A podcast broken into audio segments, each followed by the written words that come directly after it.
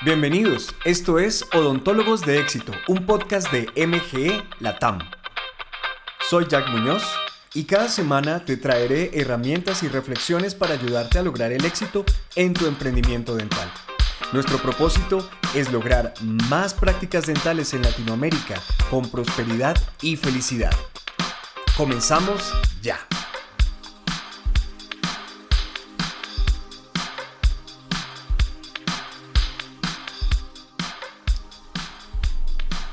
Estamos presenciando en Latinoamérica una racha, digámosle así, una ola de incertidumbre política que termina afectando la economía. Uno quisiera que esas dos cosas no estuvieran tan ligadas, pero por el factor que les voy a compartir el día de hoy, pues eh, son inseparables, más eh, en nuestras economías actuales del siglo XXI.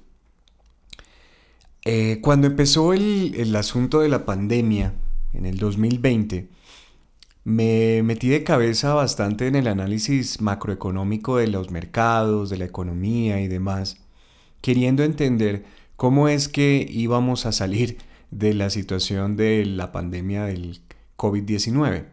Dentro de todas las cosas que leí y estudié y que terminamos compartiendo con la mayoría de ustedes, encontramos unos análisis interesantes acerca de la odontología como una de las pocas industrias eh, mundiales a prueba de crisis, o por lo menos lo era hasta el 2008. 2008, eh, cuando hubo la, gran recesión económica de la burbuja inmobiliaria y, el banco de, bueno, esta entidad bancaria Goldman Sachs en los Estados Unidos, que afectó de manera como efecto dominó a las bolsas de la mayoría de nuestros países también. La, mm, fue la primera vez en, en el 2008 en que se manifestó un efecto en la odontología como industria por una crisis económica. Nunca antes había pasado eso. ¿Por qué? Pues bueno, porque se consideraba que, eh, y de hecho se manifestaba así, que independientemente de cualquier situación económica en la que estuviera cualquier cultura o sociedad, pues la gente sigue necesitando los servicios dentales. Ahora, con el advenimiento de tantas eh, nuevas tecnologías y, y de desarrollos más orientados hacia la estética, que si bien son importantes, digamos que son para los ojos de las personas, ¿no? Para los ojos de los pacientes, son son asuntos que pueden esperar, son asuntos que, no necesariamente tienen que ser manejados ya, como una molestia, como un dolor, como una inflamación o como eh, una caries y algún otro problema que, que el paciente considere una enfermedad, ¿no? Y al cada vez más estar dependiendo o orientados hacia ese tipo de servicios de tipo estético, de tipo optativo, de tipo, digamos que opcional, pues eh, eso comenzó a ser más, más fuerte el efecto en las personas, ¿no? Las personas que van a las prácticas dentales privadas, ¿no? Estoy hablando de esto, de las prácticas dentales privadas.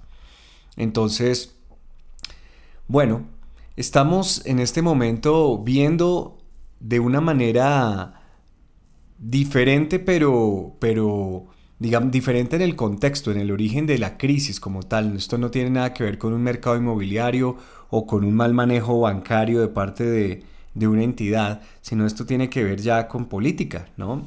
Y en este caso estamos hablando de algo muy emocional, muy volátil, porque aquí estamos viendo la verdad sobre la cual se fundamenta el dinero. El señor Howard, en varios escritos, menciona que el dinero ese está basado, está hecho de confianza, ¿no? La confianza en un país, la confianza en una economía hace que una moneda suba o caiga de valor.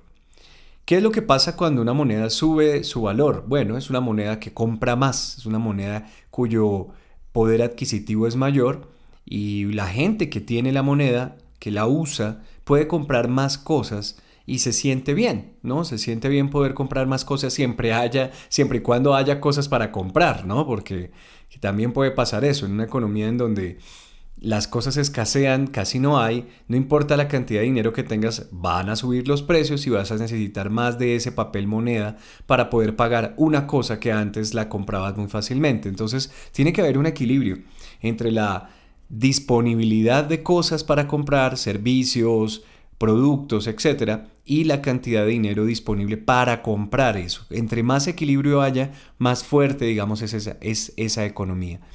Cuando hay exageraciones de cualquiera de los dos lados, cuando hay mucho dinero y pocas cosas para comprar, eso es inflación.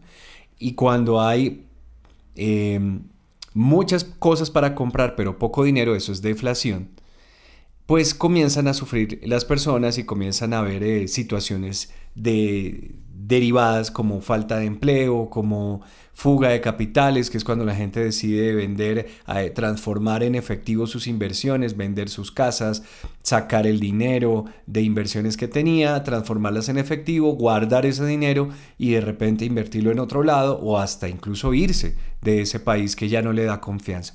Entonces el dinero básicamente es, es, una, es una idea respaldada por la confianza.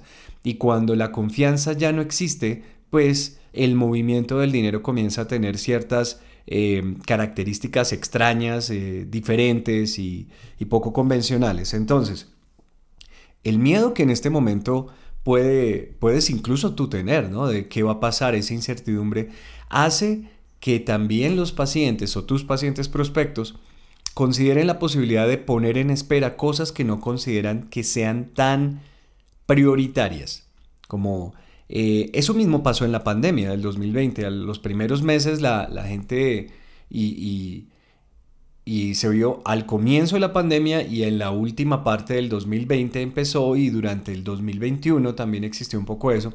Mucha gente estuvo frenándose diciendo tengo, tengo este dinero, no me lo voy a gastar a lo tonto, voy a esperar a ver qué pasa, voy a esperar a ver qué sucede tengo que manejarme más conservador en mis finanzas y no voy a gastar en cosas que de repente pueden esperar, ¿no?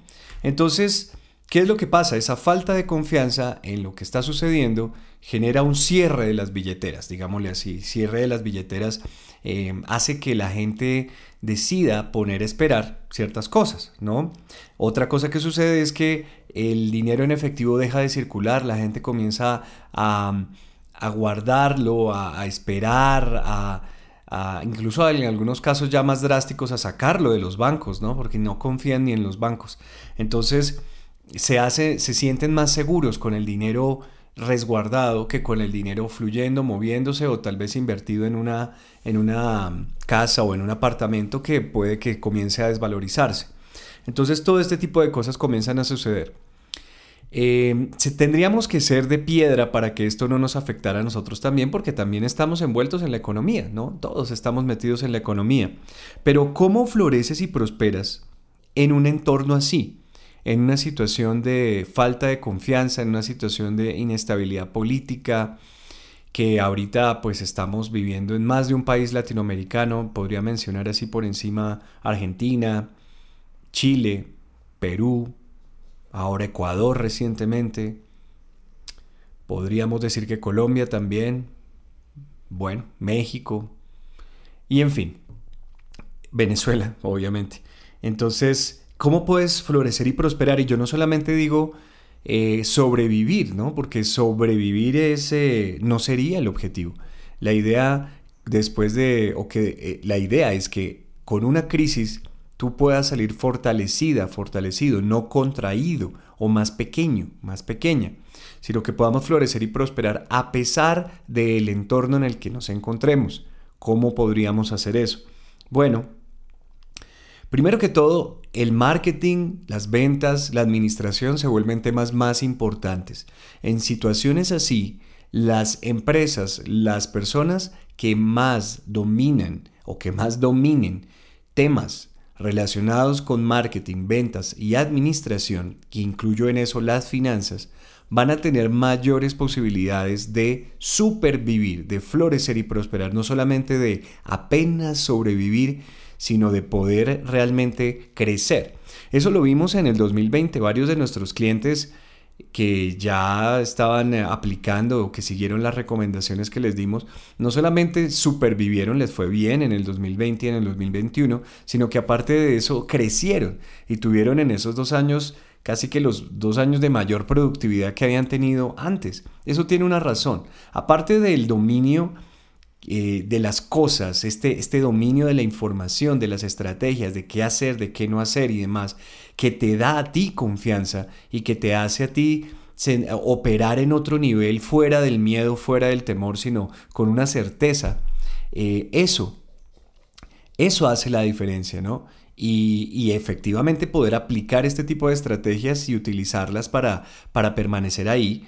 Todo esto es una parte y la otra parte es todo lo que hacen las otras personas. La mayoría de las clínicas dentales, la mayoría de los consultorios dentales lo que hacen en tiempos de crisis es contraerse, es dejar de invertir en marketing, dejar de invertir en capacitación, dejar de invertir en administración, eh, contraerse, salirse de comunicación con sus pacientes, salirse de comunicación en las redes sociales, a contraerse, esconderse, digámosle así, ¿no?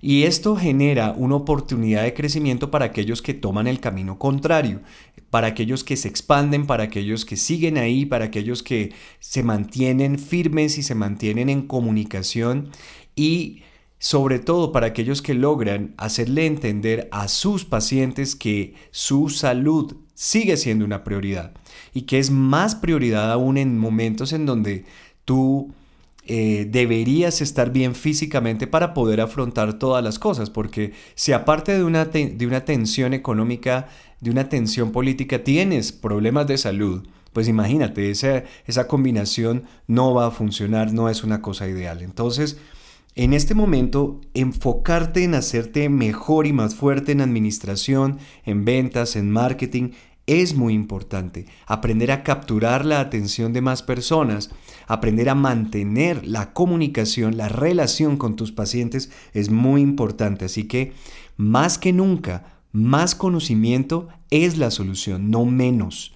Más conocimiento es la solución. Si en momentos de, digamos, de relativa calma y, prosperidad, ya estás necesitándole conocimiento para poder navegar en tu práctica dental o con tu práctica dental, hoy en día más debido a las situaciones externas que se están eh, mostrándose o que se están generando. Así que en ese sentido, tú sí puedes ser a prueba de crisis o bastante a prueba de crisis si fortaleces tu conocimiento en áreas administrativas, en áreas de marketing, en áreas de venta y haces que tu equipo de trabajo sea realmente productivo y sea realmente eh, un grupo que esté mostrando la diferencia y que esté haciéndose indispensable para sus pacientes. Vamos a retomar en, esta, en estas próximas semanas seminarios y temas gratuitos para poderles ayudar a atravesar esta situación. Estamos contigo